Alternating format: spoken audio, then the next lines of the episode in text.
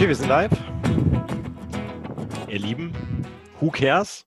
Eine weitere Woche, äh, unser Podcast. Ich glaube, wir haben das durchhaltefähig gemacht in den letzten Wochen, trotz Corona. Haben wir uns immer wieder zusammengefunden, uns fokussiert auf verschiedene Themen und äh, das habe ich nicht alleine gemacht, sondern wir hatten zwei außergewöhnliche Menschen dabei, äh, zu denen ich auch mittlerweile ein tiefes, äh, inniges Verhältnis habe, habe ich das Gefühl, äh, weil ich ja regelmäßig mit ihnen spreche. Äh, Lena ist dabei, äh, Lena Lütjens-Schilling, wenn ich mich recht erinnere, CEO bei Nordlicht Management Consulting. Perfekt. Wo übrigens auch äh, ein guter Freund von mir arbeitet, der Sebastian. Viele Grüße an der Stelle. Ähm, wem wir noch dabei haben, ähm, Social Media Guru, äh, Markus C. Kuller, äh, der äh, seinen Namen nicht vollständig ausgeschrieben hat, wie ich gerade sehe ähm, der uns aber immer wieder auf seine Pfade mitnimmt, sei es Wasserkäfir, sei es die Blicke auf den Marktplatz oder sich mal die emotionalen Geschichten über die Mülltonnen äh, sind mir da in Erinnerung. Und mit den beiden gemeinsam werden wir heute ein Thema aufgreifen, was ganz heiß aktuell ist, ähm, nämlich die Corona-Warn-App, die gerade äh, gelauncht worden ist. Ähm, in einer faszinierenden Pressekonferenz, wie ich sie vorher noch nie gesehen habe, wie sie noch nie da gewesen ist, geleitet durch äh, die Digitalisierungsministerin Doro äh, Bär. Und äh, wir wollen uns heute ein bisschen darüber unterhalten, wie sind die Funktionalitäten, wie nehmt ihr den Lounge wahr, wie breit habt ihr das Gefühl, geht das in die Öffentlichkeit? Ich habe heute gelesen, die 10 Millionen Grenze ist erreicht, 10 Millionen Nutzergrenze und das scheint ja ein ganz guter Start zu sein.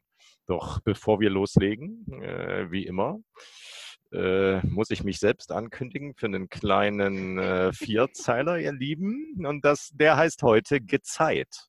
Leise rieselt Sand von der uralten Wand und ich balanciere auf deinem seidenen Band endlos frei über den Rand und verschwand. So, ihr Lieben, jetzt gehen wir ins Thema Corona-App ist das ein möglicher guter Schritt für uns, Corona in den Griff zu kriegen? Und wie habt ihr den Launch wahrgenommen? Was war der erste, wo seid ihr das erste Mal damit in Kontakt gekommen? Das ist ja nicht nur eine, eine App gewesen, die vorgestellt worden ist, sondern damit gab es auch eine breit angelegte Kampagne. Also fangen wir an. Markus, äh, wo hast du das erste Mal davon gehört und wie sind deine ersten Eindrücke? Nun, da mein inoffizieller Titel in diesem Dreiergespann ja Social Media Guru ist, hm, habe ich das erste Mal über diese App, dass sie live ist, auf Social Media erfahren. Sprich, morgens beim Blick auf Twitter ähm, war die Timeline bereits komplett voll damit. Ähm, das, glaube ich, war vorgestern, dass man sie runterladen konnte. Und was mich sehr gewundert hat, ähm, war, dass von vornherein eine absolute Akzeptanz dieser App in meiner Timeline war. Es war also bei mir zumindest ausnahmslos positiv.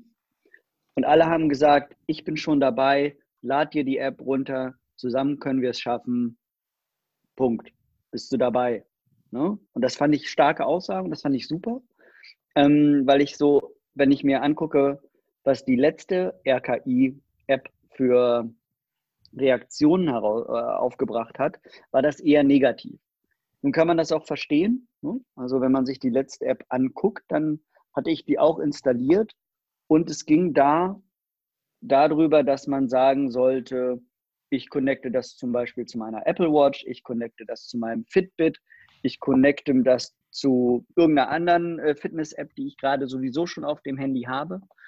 Und dass da natürlich gewisse Privacy-Concerns ähm, in Deutschland mitschwingen, das war mir klar ähm, wenn du das über ein amerikanisches Unternehmen zu deinem Gesundheitszustand zum RKI sendest, in welcher Form auch immer, ich bin nicht so tief im Thema, dass ich das genau wüsste.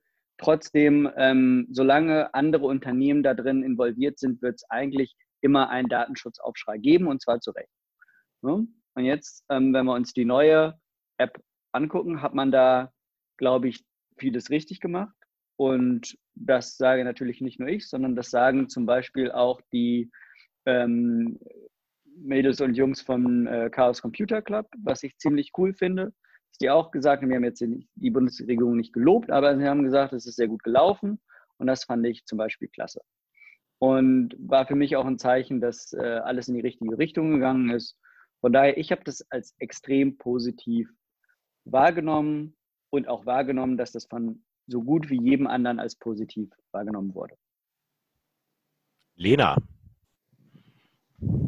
Marc, also, ähm, ja, ich habe auch über Social Media von dem Launch erfahren, wobei ich, also ich glaube am Vortag schon, ne, dass es am nächsten Tag losgeht. Bei mir war es auch so, dass alle das dann schon hatten. Und dann habe ich natürlich, bin ich schnell nachge habe ich schnell nachgezogen. Ähm, und auch total problemlos. Und mein Eindruck war auch, dass das erstmal, zumindest so in meiner Bubble, alles super positiv. Und ich habe auch das Statement von dem äh, Sprecher vom, ähm, vom aus Computer Club gesehen, das wirklich total sympathisch ist, wo er ja auch so sagt, ähm, wir sind das auch nicht gewohnt, dass die Bundesregierung da auf unsere Hinweise hört und ähm, jetzt eine neue App zu ähm, ja, keine, quasi keine großen, größeren Mängel bei einer, bei einer von SAP, Telekom und Bundesregierung gemeinsam entwickelten App zu haben, ist auch für mich jetzt eine schwierige Situation. Das hat er so wortwörtlich gesagt. Das war irgendwie ganz witzig. Ähm, ich habe aber den Eindruck, dass jetzt so die Tage danach gab es dann schon so ein bisschen vereinzelte Kritik. Ich weiß nicht, ob ihr es gesehen habt, ja. auf LinkedIn und so gab es schon jetzt immer mal so diesen Aspekt, das wäre eigentlich eine App, die, also weil die auf einigen älteren äh, Telefonen nicht läuft, äh, wäre das halt ja wieder auch so eine soziale Komponente da drin, wer sich nicht so ein äh, neues iPhone leisten kann, kann die App nicht runterladen, ist damit gefährdeter und so. Ich weiß nicht, ob die Zusammenhänge so exakt richtig sind, aber auf jeden Fall habe ich schon Kritik jetzt wahrgenommen. Und da bin ich mal gespannt, was noch passiert. In Bezug auf, auf so den Datenschutz und so ist das, was ich immer wieder gelesen habe und was ich auch gut nachvollziehen kann, dass wahrscheinlich diese App sehr, sehr, sehr viel ungefährlicher ist als andere, die wir so nutzen. Insofern ähm, ja. Ja, also ich stehe da positiv gegenüber. Ich bin mit der jetzt unterwegs. Ich habe noch keine, also wenn da irgendeine Nachricht kommt, bin ich mal ganz aufgeregt, aber es kam jetzt noch nie irgendeine Warnung so, außer dass mal ein Hinweis kam, dass vielleicht irgendwas mit meiner Ortung hier in der Region oder so nicht funktioniert oder keine Ahnung. Aber ich habe natürlich vor allen Dingen immer drauf geguckt, wenn ich irgendwie S-Bahn oder Zug gefahren bin. Aber bisher, gut, müssen sich die Leute ja dann auch noch erst äh, registrieren oder melden, ne, wenn sie positiv getestet werden. Insofern dauert wahrscheinlich noch ein bisschen, bis man da wirklich Rückmeldungen kriegt. Ja. Aber ich habe auch, äh, anders als andere, zum Beispiel in der Familie, meine Mutter äh, hat sich das sofort installiert. Ich hatte keine Schwierigkeiten, sie zu überzeugen. Das habe ich aber von einigen gehört, dass die Alten gesagt haben, ne, mache ich nicht. Was soll denn das? Datenschutz. So, das hab naja, die haben am Anfang aber auch gesagt, nee, Maske setze ich nicht auf. Also irgendwann, Richtig. irgendwann klappt Ja, genau. Marc, was hast du denn erlebt? Ja, also ich hatte durch Zufall die Gelegenheit, diese äh, Eröffnungspressekonferenz ähm, vom Lounge mitzubekommen, wo dann die angesprochenen, zum Beispiel CEO von der Telekom saß, ähm, glaubt der Technologievorstand von SAP und das Ganze wurde von Doro Bär äh, moderiert. Und das war mal per se von der Inszenierung, fand ich das, wie soll ich sagen, also übernormal, würde ich sagen, für Politik. Ähm, das war interaktiv, das Video wurde vorgestellt und äh, ich habe mich da schon mitgenommen gefühlt. Ne? Jetzt kann man natürlich immer darüber streiten, ob da jetzt nur Männer sitzen müssen, weil da saßen nur Männer auf dem Podium. Aber äh, die äh, Frau Bär hat das ganz gut, wie soll ich sagen, moderiert und ähm, hat dem Ganzen so einen gewissen Stempel, so einen offenen Stempel aufgedrückt. Und ich finde, ähm, das hat Spaß gemacht. Also ich habe mich da gleich mitgenommen gefühlt, habe die App äh, direkt äh, installiert ähm, und ähm, habe das Gefühl, dass die Technologie, die dahinter ist, weil es gab ja auch die Kritik, dass das so lange gedauert hat, weil die Ankündigung war ja, glaube ich, schon April, März ungefähr, dass das ein ganz wichtiges Element sein wird, um die Pandemie in den Griff zu bekommen. Hm, aber die Umsetzung äh, hat ein bisschen auf sich warten lassen. Aber ein Grund war eben auch dafür, dass man ja jetzt geschafft hat, dass da Daten völlig anonymisiert miteinander gematcht werden, glaube ich, mit einer Bluetooth-Technologie. Äh, und dann noch Daten zugegeben werden können von Tests, die beispielsweise schon durchgeführt wurden. Ja. Ich dann auf Basis der Alarmierung, wenn ich so will, meinen Hausarzt oder äh, das Robert-Koch-Institut oder mein lokales Gesundheitsamt anrufen kann. Und ähm, Also der erste Eindruck war sehr, sehr positiv. Ähm, das Einzige, was ich mich gefragt habe direkt ist, was ist eigentlich mit Kindern und mit der Schule? Ähm, da wissen wir noch nicht genau. Da gibt es ja erste Untersuchungen, die sagen, Kinder sind jetzt nicht besondere Infektionsträger. Nichtsdestotrotz in Schulen ist für Kinder Handyverbot typischerweise, Smartphoneverbot. Ähm, und ähm, da finde ich, sollte man nochmal drüber nachdenken, wie man damit umgeht. Ähm, auf der Pressekonferenz haben sie das so abgetan, haben gesagt, naja, kann ja niemand genau kontrollieren, wenn sie das jetzt dem Kind mitgeben. Ähm, weil ich finde das natürlich schon wichtig, dass gerade sag ich mal, so Schutzbefohlene dann ein Stück weit, ne, also so marginalisierte Gruppen auch die Möglichkeit haben, daran zu partizipieren. Aber sonst war ich, wie gesagt, also was mich am meisten beeindruckt hat, war die Inszenierung und dann ähm, also die Nutzbarkeit oder die Usability von der App. Also ich habe, glaube ich, drei, ich musste keine Daten eingeben. Ich habe das Ding runtergeladen, habe, ich mhm. glaube, zwei Klicks oder so gehabt und das war installiert. Und das passiert relativ selten bei mir mit einer Anwendung. Also, dass ich reingeladen werde, dass es sehr intuitiv ist, dass man ähm, dass man auch klare Schritte hat, äh, die dann, also die einen beruhigen, sage ich mal, ein Stück weit und dass man bei Alert muss man ja auch nicht gleich austicken, sondern da kann man ja dann, wie gesagt, das Gesundheitsamt anrufen, ganz entspannt und mal nachfragen, wie ist das?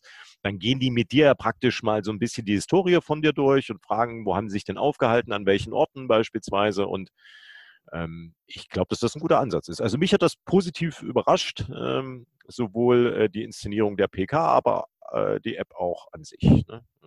Hm. Du bist, glaube ich, so dieses, dann geht das Gesundheitsamt mit dir entspannt deine Kontakte der letzten äh, zehn Tage durch. Du bist das wahrscheinlich gewohnt irgendwie aus deinem Job. Ich glaube, Markus und ich rasten schon aus, wenn da so eine Warnmeldung kommt, erstmal. Also vor allen Dingen Markus. Hallo? Scherz. Aber du hast mal gesagt, du bist ein Hypochonder und deswegen habe ich Hobby-Hypochonder. Hobby, Hobby, Hobby. Nee, aber ich meine, das, ich finde das schon aufregend. Man hat da plötzlich so ein Ding auf seinem Handy und wenn dann ein Alert kommt, dann werde ich natürlich, egal wo ich bin, ich werde sofort beim Gesundheitsamt erstmal anrufen und so und dann mal sehen. Also ich, keine Ahnung. Wir werden ja berichten, wenn das mal passiert. Aber so ganz so unspannend finde ich das jetzt nicht. Ja, es aktualisiert sich halt auch nur alle 24 Stunden, wenn ich das richtig mitbekommen habe.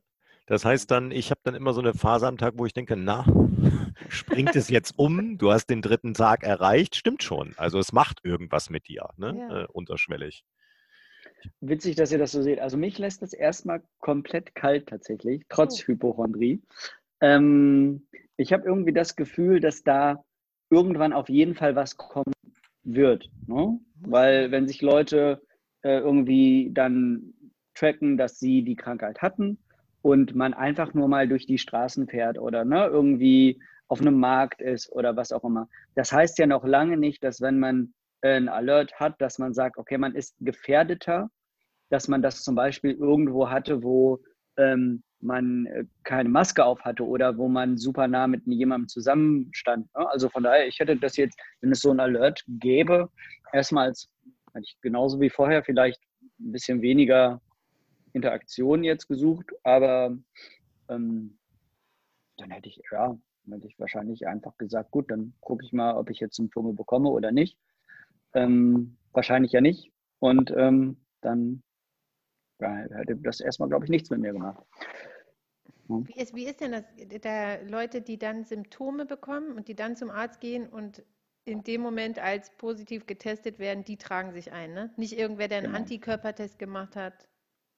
Nee, ich glaube, da das ist ja einer der einzigen Buttons sozusagen. Ne? Also es gibt ja oben da deine große Anzeigefläche, wie dein Risiko ist. Mhm. Und darunter drunter steht ja, have you been tested? Ne?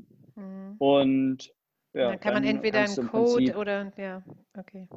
Genau das eintragen und wenn das eben so ist, ne, weil du da so ein, du hast einen Text so einen QR-Code und dann wissen die im Endeffekt, dass du, dass du positiv getestet wurdest und können dich sozusagen zurücktreffen.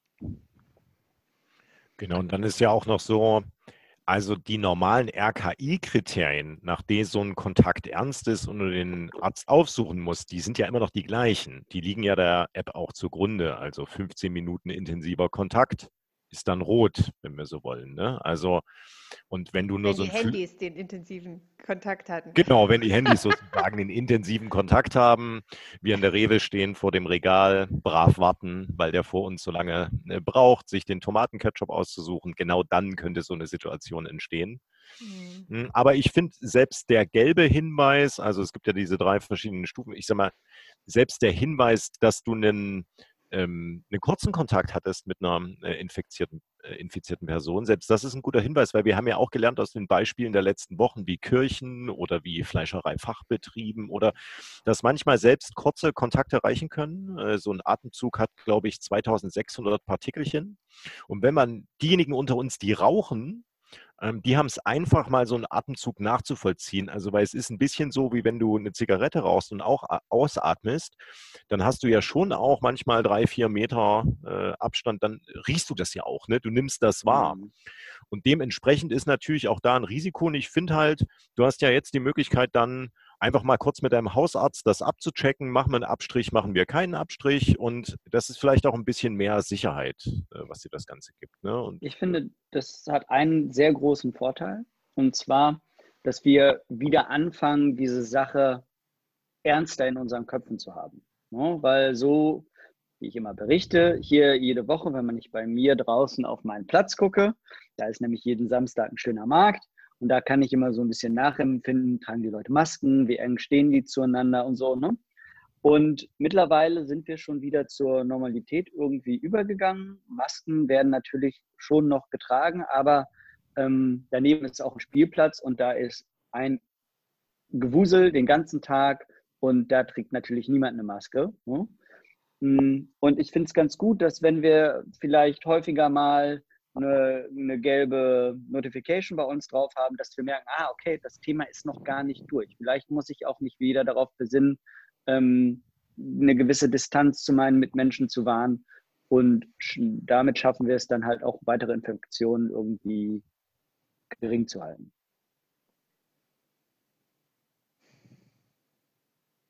Ja, ich glaube, wir haben ein paar Fragen natürlich, die sich noch damit verbinden. Wir hatten ganz aktuell die Fragen, wie ist das eigentlich mit Angestellten in Pflegeheimen oder mit Mitarbeiterinnen und Mitarbeitern in Krankenhäusern? Wie ist das im Rettungsdienst? Da hast du ja potenziell genau diesen Kontakt und ähm, sollten die dann jetzt die App nutzen, sollten die nicht nutzen, ähm, die Mitarbeiterinnen. Und am Ende ist es aber ähnlich, vielleicht so ein bisschen, wie es vorher war, äh, ohne die App. Auch da, wenn du begründeten Verdacht hattest, äh, du bist im Dienst gewesen, hast du dich natürlich testen lassen. Krankenhäuser haben das ja auch gepoolt angeboten, dann äh, stufenweise wirklich die Mitarbeiter tagtäglich durchzutesten. Also die sind früh mhm. gekommen, die wurden getestet, ähm, das in regelmäßigen Abständen und somit haben sie einfach das Risiko der Infektion minimiert. Und jetzt habe ich einfach für mich ist die App auch ein Stück weit ein Reminder, wie du das gerade gesagt hast. Einfach, wenn ich ein ungutes Gefühl habe oder so, ich habe gelb, ich fühle mich jetzt nicht wohl, dann kann ich das schnell nochmal äh, absichern. Und was die App ja insgesamt gesamtgesellschaftlich macht, ist ja einfach, uns ein bisschen mehr auf die Spur der Verläufe zu bringen, die wir vielleicht vorher noch nicht erfasst haben. Und ich glaube, ähm, wenn ich den Drosten richtig verstanden habe, dann ist es ein notwendiges Element jetzt, um dieses Leben in der Pandemie, diesen Tanz mit dem Tiger ein Stück weit zu normalisieren und auch ein Element, damit wir ein Stück weit uns daran, also dass die Bewusstwerdung nicht verloren geht, so wie du das gesagt mhm. hast, Markus. Weil ich nehme das ein bisschen ähnlich wahr äh, wie du. Ähm, und wir sind ja jetzt, wir sind ja Ende des Monats, äh, fangen wir ja wieder an, normal in die Schule zu gehen. Ne? Also wir dürfen ja jetzt Was nicht heißt vergessen. normal? Was heißt normal? Die müssen dann Ja. vier Stunden am Tag haben sie eine Maske auf hier zumindest. Draußen und drin. Also mein Kind hat in der Schule jetzt keine Maske auf, wenn ich Bei mich uns- recht erinnere im uns ja. Klassenraum. Bei uns ja, die haben Okay. gesagt, dass, sie empfehlen es dringend, aber es ist den Lehrern überlassen. So, jetzt sagen die Lehrer natürlich, ja super, wenn ich jetzt entscheide, dass wir es nicht machen und dann hat jemand Corona hier Mhm. aus der Klasse, bin ich persönlich äh, schuld. So. Du bist in Hessen, Lena? Ja, aber das ist, glaube ich, tatsächlich von Ort zu Ort oder Landesschulbehörde und von Schulleitern abhängig und so. Und hier ist das so kommuniziert. Die dürfen dann nicht mal, wenn sie mit Abstand sitzen und eine Maske tragen, Bilder malen, dabei singen. Und sie dürfen draußen auch nicht die Maske abziehen. Und gleichzeitig nachmittags sind sie auf dem Spielplatz und wie du sagst, Markus, da ist alles normal. Das ist halt irgendwie total abstrus. Also für die Mhm. Kinder zumindest nachzuvollziehen, von, von der Nachvollziehbarkeit.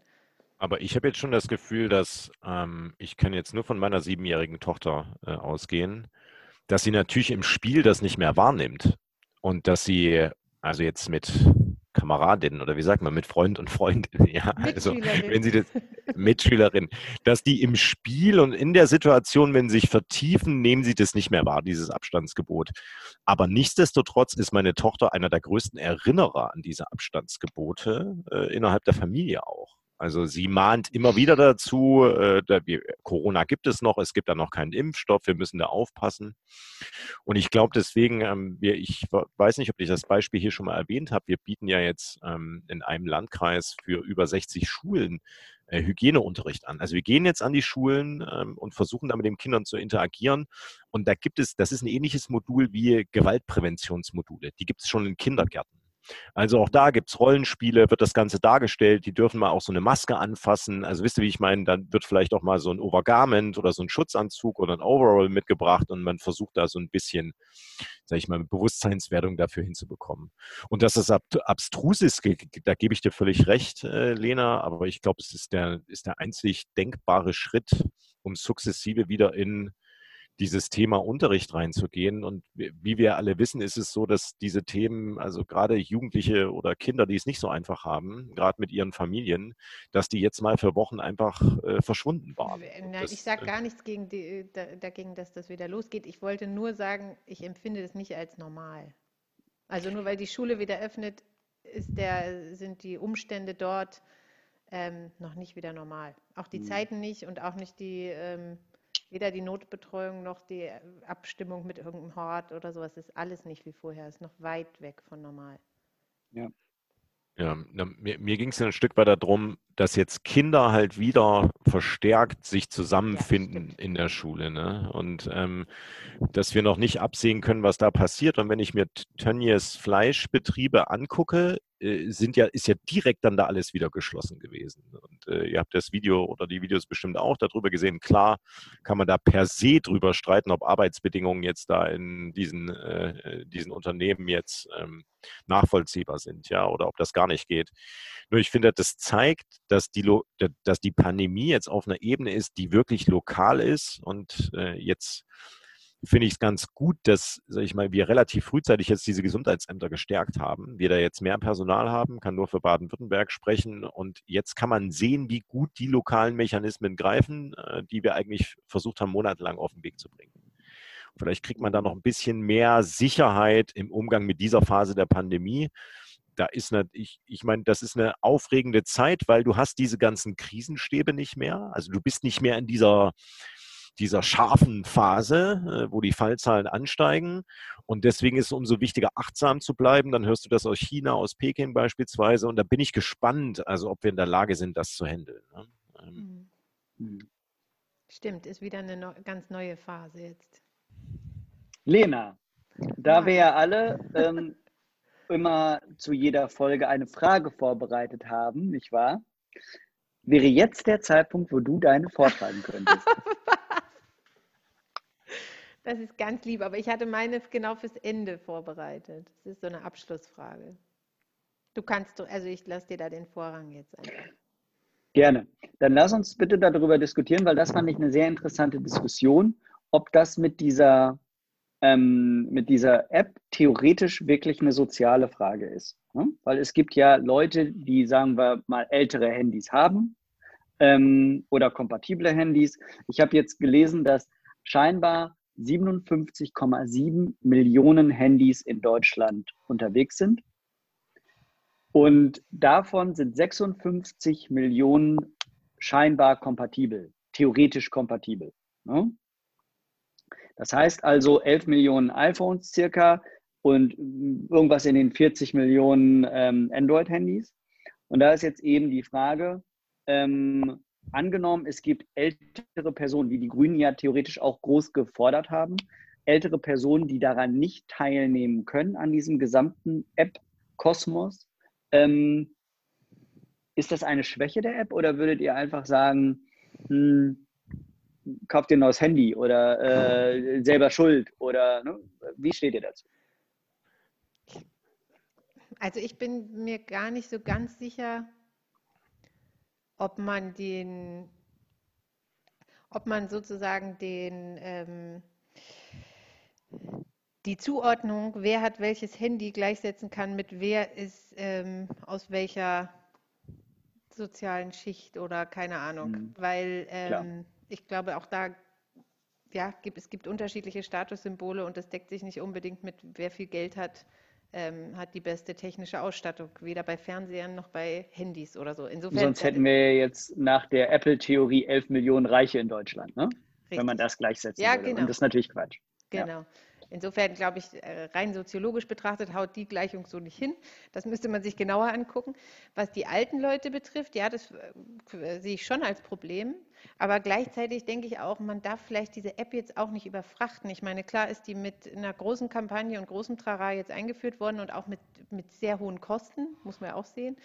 Ähm, aber nichtsdestotrotz ist das ja jetzt nicht die die Kampfwaffe gegen Corona, das wird nicht, also ich meine, das ist, wie wir ja auch eben besprochen haben, das ähm, hilft nochmal mit äh, nachzuvollziehen, wer hatte mit wem wo Kontakt, wie breitet sich das aus, sich selber bewusst zu machen, das Ganze ist noch nicht vorbei, ich muss vorsichtig sein, wann sollte ich mich testen lassen.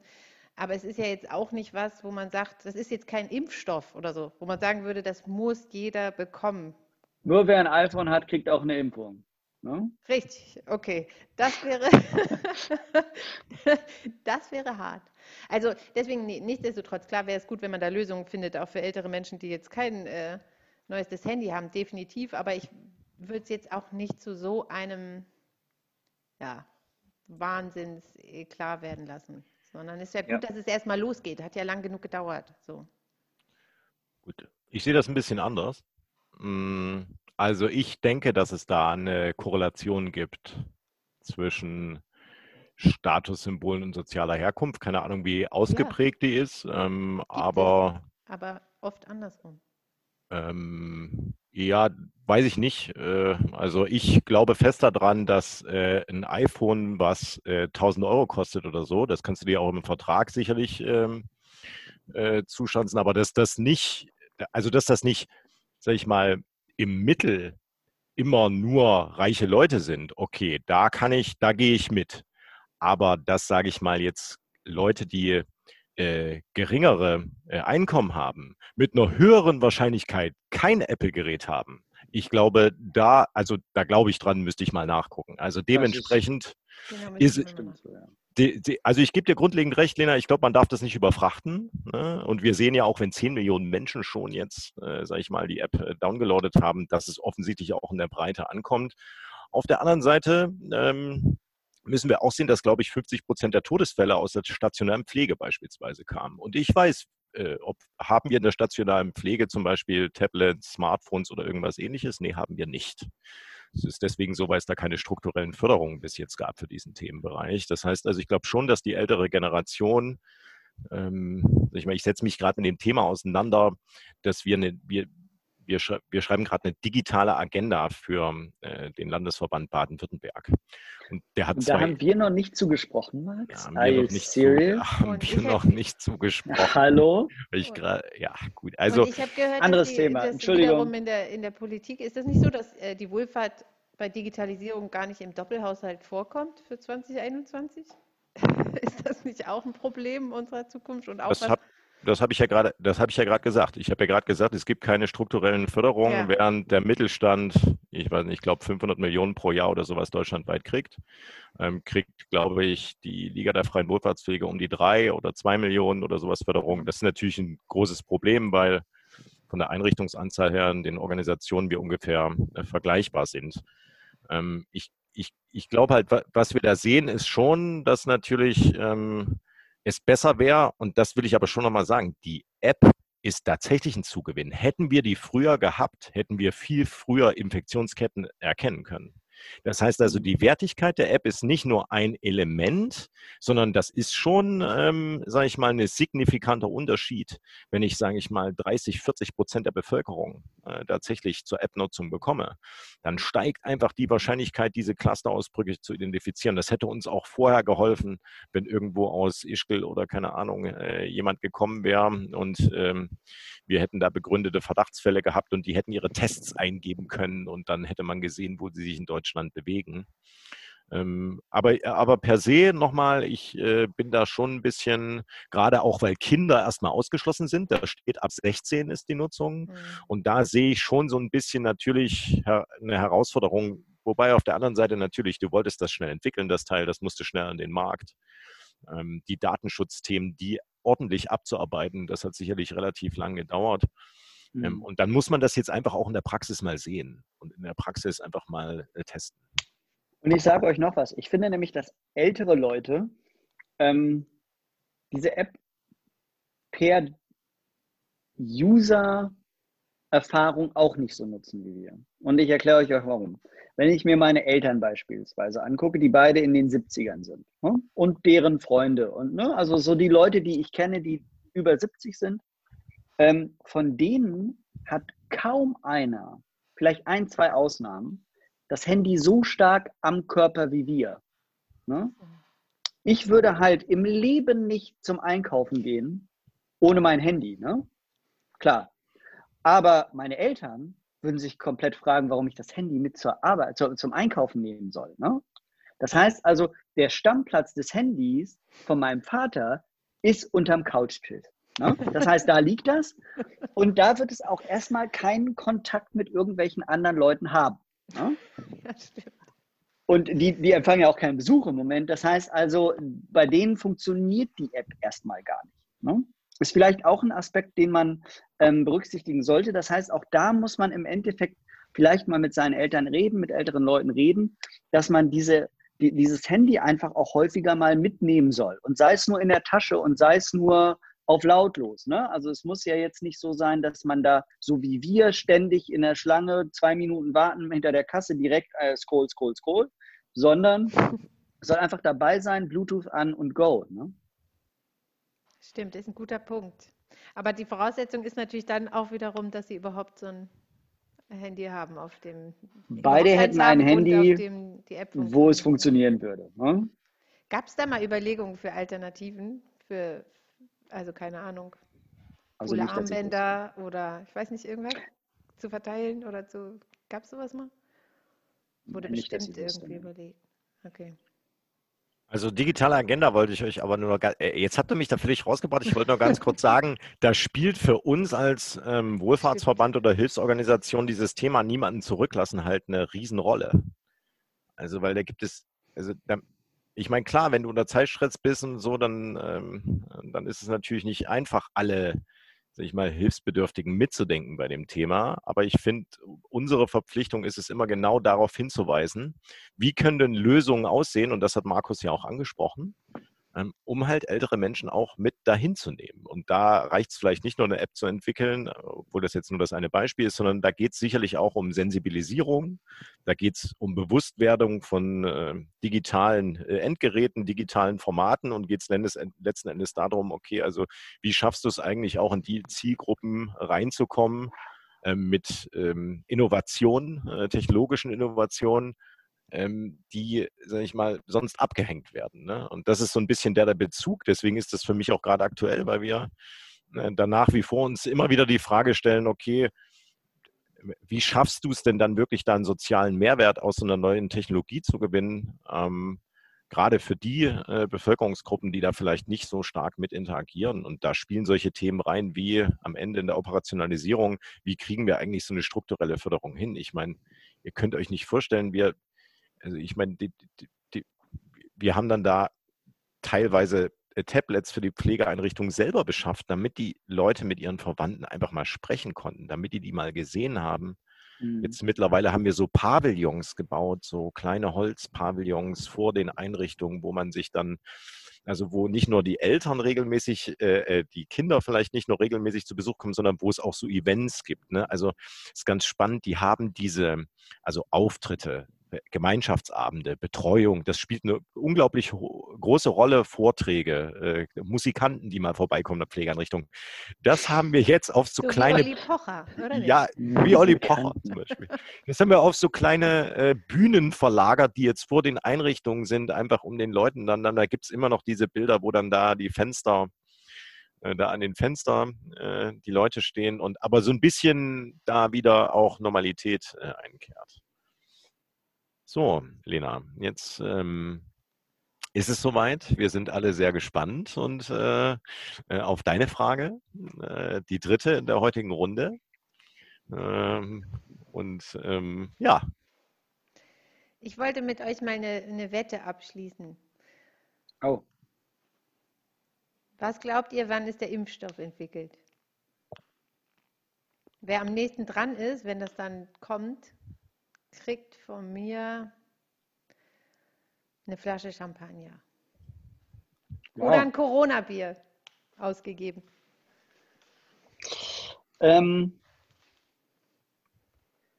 ich glaube, dass es ein bisschen schneller gehen wird, als, ähm, als man sonst Impfstoffe zulässt. Und es gibt ja auch schon mindestens zwei, drei Firmen, AstraZeneca, CureVac und Moderna Inc., die ja sehr, sehr stark da auch mit äh, Tests auch schon fortgeschritten sind. Ich sage, normalerweise würden wir anderthalb Jahre sagen, 1.1.21. Okay, 1.1. ist geboten. Das ist ja bald. Was? Halbes Jahr. Naja, vergingen die letzten sechs Monate bei euch relativ ja. langsam? Nein. Oder äh, also gut. Äh, also ja, das ist ja jetzt die Frage, was, was ist ein flächendeckender Impfstoff? Ne? Also würde ich erstmal, könnte man jetzt erstmal vorher fragen, was heißt sowas genau? Weil es gibt ja jetzt schon Medizinpräparate, ähm, die jetzt im klinischen Bereich in der Endphase eingesetzt werden, also wirklich in der, mhm. bei schweren Verläufen, die dann jetzt schon unterstützend wirken bei äh, der Beatmung zum Beispiel. Also das gibt es ja jetzt schon. Ähm, ich glaube, ein richtiger Impfstoff, ja, ich würde sagen, ähm, also, dass er bereit ist, wann er erfunden wird, weiß ich nicht, aber dass er bereit ist, ähm, in die, auf die Masse losgelassen zu werden, 1. Juli nächsten Jahres, 1. Juli 2021, würde ich sagen, sind wir da soweit. Dass der wirklich äh, auslieferbar äh, an alle dasteht. Ähm, weil ich glaube, das sind ja auch Längsschnittsreihen, die da durchgeführt werden ähm, über verschiedene äh, Zeitverläufe. Und ich glaube, das ist ähm, eine dementsprechende Herausforderung da, äh, auch wenn so viele äh, parallel damit beschäftigt sind, da wirklich was zu bekommen, was dann allgemein verträglich für jeden ist. Und ich frage mich auch, ob es nur einen Impfstoff gibt. Äh, wisst ihr, wie ich mhm. meine? Oder ob dann da äh, es mehrere geben wird. Ähm, ich glaube, es ist aber für das Sicherheitsgefühl für uns allen eine unglaublich wichtige, also in dem Konjunkturpaket 2 gibt es einen Satz irgendwo unter Punkt 43 ganz hinten rechts. Da steht, das Ende der Pandemie ist dann, wenn ein flächendeckender Impfstoff vorliegt. Also nur, dass wir das einfach, also das fand ich einen wichtigen Satz. Gut, die anderen Punkte sind natürlich auch wichtig im Konjunkturpaket, aber ich fand das da relativ klar definiert. Und bis dahin wird es in irgendeiner Art und Weise Einschränkungen äh, ergeben. Ja. Okay, ich sag, ich sag 27.03.21 spätestens. 27.03. Du weißt mehr, habe ich das Gefühl. Das ist einfach ein Glücksdatum für mich und äh, das glaube ich jetzt. Außerdem hm. liege ich damit ganz gut in der Mitte zwischen euch.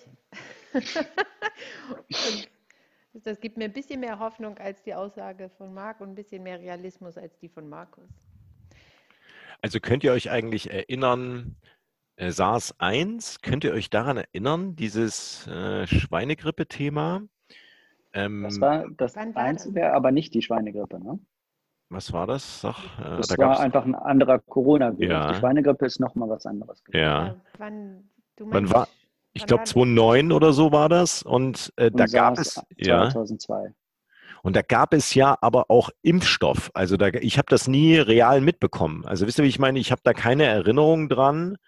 Ähm, dass bei diesen Vorgänger, äh, kleineren Pandemien, keine Frage, aber doch auch, das war auch mit Todesopfern verbunden, auch quer durch die Bevölkerung. Da waren, glaube ich, die Älteren auch ein bisschen besser geschützt manchmal, weil die da, ähm, sage ich mal, so Voranlagen aus der Grippe aus Grippe-Nachläufern der spanischen Grippe damals hatten, waren die besser geschützt. Aber habt ihr da eine bewusste Erinnerung, dass da mal ein Impfstoff äh, gekommen ist? Ich habe da von äh, Freunden auch gehört, die gesagt haben, da haben die Unternehmen den Impfstoff dann auch gekauft. Echt? Und der war dann vorrätig in Unternehmen. Und ich habe daran keine bewusste Erinnerung, dass ich mal sowas irgendwie. Das würde mich ehrlich gesagt auch wundern, weil ich Voll. ja immer irgendwie gehört habe, dass SARS-1 und SARS-2 sehr, sehr nah aneinander liegen. Das heißt, es dürfte gar nicht so groß schwierig sein, für jetzt das zweite einen neuen Impfstoff zu entwickeln. Also wenn es die gegeben hätte, wüsste ich das auch nicht mehr. Ja, nee, und 2009 saß ich in einem sehr großen Beratungshaus und die hätten das bestimmt sofort gekauft und da war nichts. Ich, also ich habe das nicht Hm. mitgekriegt, nicht bewusst. Ja, was mich halt auch interessiert, ich meine, also Grippe-Impfstoff zu haben und sich gegen Grippe zu impfen, heißt ja nicht zwangsläufig keine Grippe zu bekommen. So, also ich glaube, was da nochmal spannend sein wird, ist, ist das ein Virus, der sich auf Dauer, der so anpassungsfähig ist, dass er auch auf Dauer existieren wird? Äh, Oder ist das ein Virus, der dann einfach wieder nach einer gewissen Zeit äh, verschwindet, ja, und dann nur noch bei irgendwelchen Ureinwohnern in, weiß nicht, Papua-Neuguinea oder so überlebt, so wie das wohl äh, mit einigen anderen Infektionen ist, die dann wieder auftauchen nach 20, 30 Jahren. Mhm. Oh Gott, also du meinst jetzt, wenn der, wenn der Impfstoff dann da ist, dann, dann bringt es auch nichts langfristig? Oder was war die Aussage? Nee, ich meine einfach nur, äh, wir haben ja einen Impfstoff gegen Grippe zum Beispiel. Das heißt ja aber zwangsläufig nicht, dass du diese die Grippe nicht bekommen kannst. Ne? So, also, ähm, sondern du kannst sie ja trotzdem bekommen und du kannst trotzdem daran erkranken. Du kannst davon eine Lungenentzündung bekommen und trotzdem sterben eine Menge Menschen äh, in Deutschland an der Grippe. Und was mich halt interessiert, ist dieser dieser andere Virus, den wir denn jetzt da gerade haben, in seiner anderen Konstitution, wird er sich irgendwie durchsetzen? Wird er, da sprechen die ja davon, dass auch so ein, dass die Anpassungsfähigkeit und die Stärke von so einem Virus auch daran gemessen ist, ob er in der Lage ist, wenn es zum Beispiel im Impfstoff gibt oder er aufgehalten wird, sich noch auf eine andere Art und Weise durchzusetzen. Ne? Da, Mhm. da spricht man auch davon. Und das finde ich schon spannend dann zu sehen. Also ist Corona jetzt Zeit unseres Lebens Teil von uns? Ähm, da wird ja immer wieder gesagt, dass dann im Herbst, wenn wieder das Wetter schlechter wird und die Bedingungen besser für den Virus sind, äh, auch noch eine zweite Welle kommen könnte. Ja. Fast wie in der Fleischfabrik, ja. Ja, oder, oder verschwindet es irgendwann dann wieder aus äh, unserem Leben? Weil, um ganz ehrlich zu sein, diese Themen wie SARS-1 oder Schweinegrippe habe ich jetzt nicht so richtig, ich habe da keine richtige Erinnerung an diese Themen. Aber es ist auch, also ich meine, okay, du hast jetzt gesagt, da sind auch viele Menschen und so gestorben, aber es hat einfach nicht, es hat nicht diese Ausmaße gehabt und auch nicht diese, diese Öffentlichkeit, oder? Oder ich weiß nicht, vielleicht, ke- keine Ahnung, hat man das vorher abgetan, aber ich habe das, ich, für mich ist es völlig unvergleichbar. Natürlich auch, klar, mit den ähm, Einschränkungen im öffentlichen Leben und so, das ist ja nun das erste Mal so gewesen. Wahrscheinlich deswegen. Aber ich finde, für mich ist es Mhm. überhaupt nicht, ich kann das überhaupt nicht in eine Reihe setzen, sozusagen, von meiner persönlichen Wahrnehmung. Covid-19 und alles, was davor da war. Mhm. Also ich habe das damals mitbekommen, SARS-1 und keine Ahnung, ich habe mich da auch damals schon in diese Richtung häufiger mal bei Spiegel und so belesen. Ne? Fand ich schon super interessant, wie sowas passiert. Und im Nachhinein ist es ein Wunder, dass das damals so eingedämmt wurde. Aber man kann es auch im Endeffekt so sehen, dass die Welt natürlich Stand heute wesentlich stärker globalisiert ist. Ne? Dass wesentlich mehr Flüge rein, raus nach China gehen oder generell ne, extrem viele Verbindungen auf der Welt sind. Ähm, dass es jetzt in dem Sinne einfach, vor allen Dingen war das, hatte dieses Virus ja das große Glück für sich selbst und Pech für uns, dass es so lange dauerte, bis du das Virus erkennst. Ja? Und ähm, das ist das, was der Christian Drosten in einem der letzten Podcasts äh, da beim MDR gesagt hat, dass das Virus auf jeden Fall mutieren wird, aber theoretisch ist das in jedem Fall besser für uns. Hm? Das heißt also, entweder es wird stärker in der Nase, das heißt, wir haben einfach mehr, einen größeren Schnupfen und haben weniger Probleme mit der Sterblichkeit. Oder es wird stärker in der Lunge, was natürlich für Betroffene auch sehr schlimm sein kann, aber man erkennt das Virus wesentlich schneller. Das heißt also, da gibt es äh, im Prinzip jedes Mal, wenn das Virus äh, sich mutiert und einen anderen Ort im Körper findet, würde es für uns in, auf lange Sicht besser ausfallen. Nur so wie es im Moment ist, hat es eben diesen Vorteil, dass wir möglicherweise sogar unentdeckt damit durch die Gegend laufen und viele Leute anstecken, ohne es zu wissen. Also Superstar ist der Typ geworden, ne?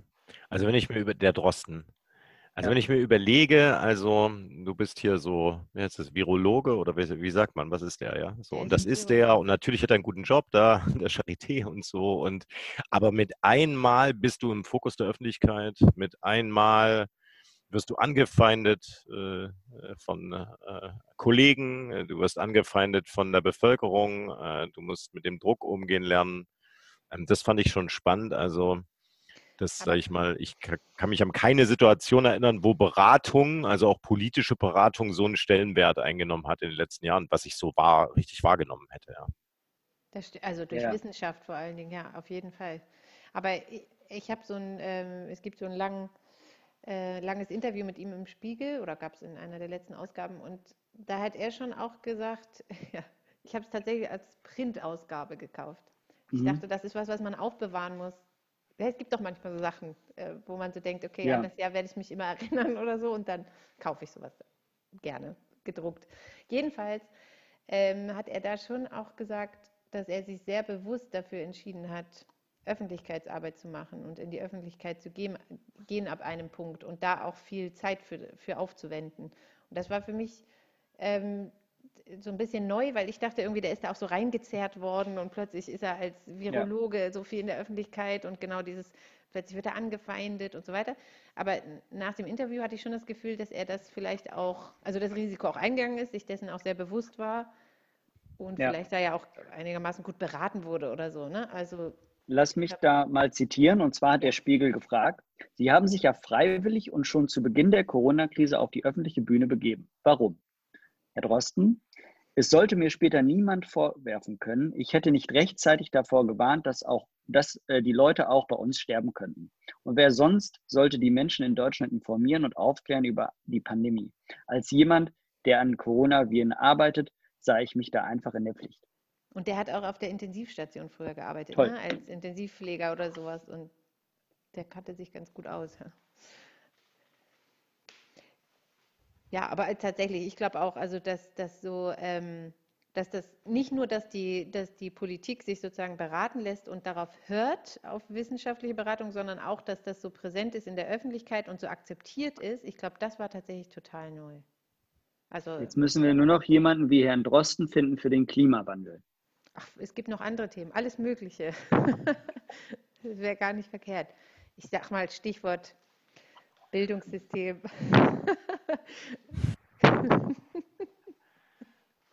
also es gibt ja, aber Klimawandel wäre vielleicht noch dringender jetzt aktuell, könnte sein. Ja, könnte man vielleicht so sagen. Obwohl ich, ich kenne mich mit dem Bildungssystem nicht aus, von daher I don't know. ja, also das Bildungssystem ist auch schon lange ein großes Problem, ne? Äh, würde die Lena jetzt sagen. Da sind wir uns mal auch mal an diese dreigliedrige Kuh unseres Schulsystems die irgendwie da. Aber vielleicht ist das mal ein Thema für eine andere, äh, für eine ja, andere Podcast. Dann komme ich nicht mit rein in den Podcast. Was denn? Du kannst da mitreden. Es hat sich nichts verändert, seit du in der Schule warst. Es ist immer noch eine Dreiviertelstunde. Es geht immer noch zu früh los und es wird immer noch zu wenig digitalisiert. Insofern, ich glaube, du kannst da bei dem Podcast genauso mitsprechen wie Leute, die Kinder haben. Na gut, das kriegen wir hin. Aber muss auch nicht sein. Ja. Okay. So, dann binden wir das für heute ab. Leute, dann habt ihr jetzt noch die Gelegenheit, ähm, sag ich mal, letzte zwei bis zweieinhalb Sätze äh, unseren Zuhörern mit auf den Weg zu gehen und dann sliden wir hier ganz gemütlich äh, ins Wochenende. Äh, zumindest wir drei, hoffe ich, Freunde, dass ihr jetzt hier nicht noch auf der Agenda. Markus geht jetzt erstmal Netflix-Serie wahrscheinlich, geht nochmal eine Folge äh, im Terminkalender. Hallo, ich war auch schon mal draußen. Okay, Respekt. Also äh, Lena sehe ich, da wird bis hier noch ein bisschen umgezogen. Also ich meine, das ist auch, also wenn ich es richtig in Erinnerung habe, seit ungefähr gefühlt fünf Folgen äh, stehen da äh, Umzugskartons im Hintergrund. Ich bin in einem ganz ähm, neuen Zimmer. Ich, de, das andere Zimmer ist schon ausgepackt, aber hier, ich bin jetzt ganz oben gelandet in einem großen Dachzimmer. Wow. wow. Ja, mit Flora und Fauna. Wir dachten, du sitzt in so einer kleinen Kammer, hör mal. Nix, das ist ja eine Turnhalle. Pass mal auf, da das draußen ist mein ist ein Trampolin. Arbeitszimmer. Das wird hier das riesige wow. Atelier. Also du kannst ja, ja eigentlich da Teambesprechungen machen, da ja, Sicherheitsabstände könntest du einhalten. Das ist ja Belüftung ich kann hier steht. Alles machen. Ich kann hier alles machen. Ich kann plötzlich äh, Bilder malen. Wenn ich malen lerne, kann ich hier Bilder malen. ich kann ja alles machen. Ich sag's euch. Ja, wir, irgendwann denken wir mal darüber nach, ob wir das hier auch visualisieren, äh, damit einfach mal auch man da mal einen Einblick gewinnen kann in, äh, sag ich mal, sag ich mal, die Einrichtungsgegenstände der einzelnen äh, Teilnehmer des Podcasts. Da gibt es vielleicht nochmal eine emotionale Brücke. Das stimmt, jetzt, wir haben da viel gehabt. Wir wissen, wir haben immer Beschreibungen von unseren Hintergründen gehabt. Ich glaube, dass die, dass die Hörer das sich eigentlich schon gut vorstellen können. Bei mir ja, also Kartons, bei dir, bei dir 70er ja. Jahre und bei dir der Kombucha-Pilz. Der Kombucha-Pilz, aber im Moment seht ihr eher meine Pilea-Zucht hier hinten. Oh, okay. Ja, ein bisschen Gegenlicht, da müssen wir auch mal ein bisschen dran arbeiten, aber sonst gut, ihr Lieben. Also, zweieinhalb Schlusssätze von jedem. Ähm, Lena, let's go. Danke. Was gibst du noch als Botschaft mit?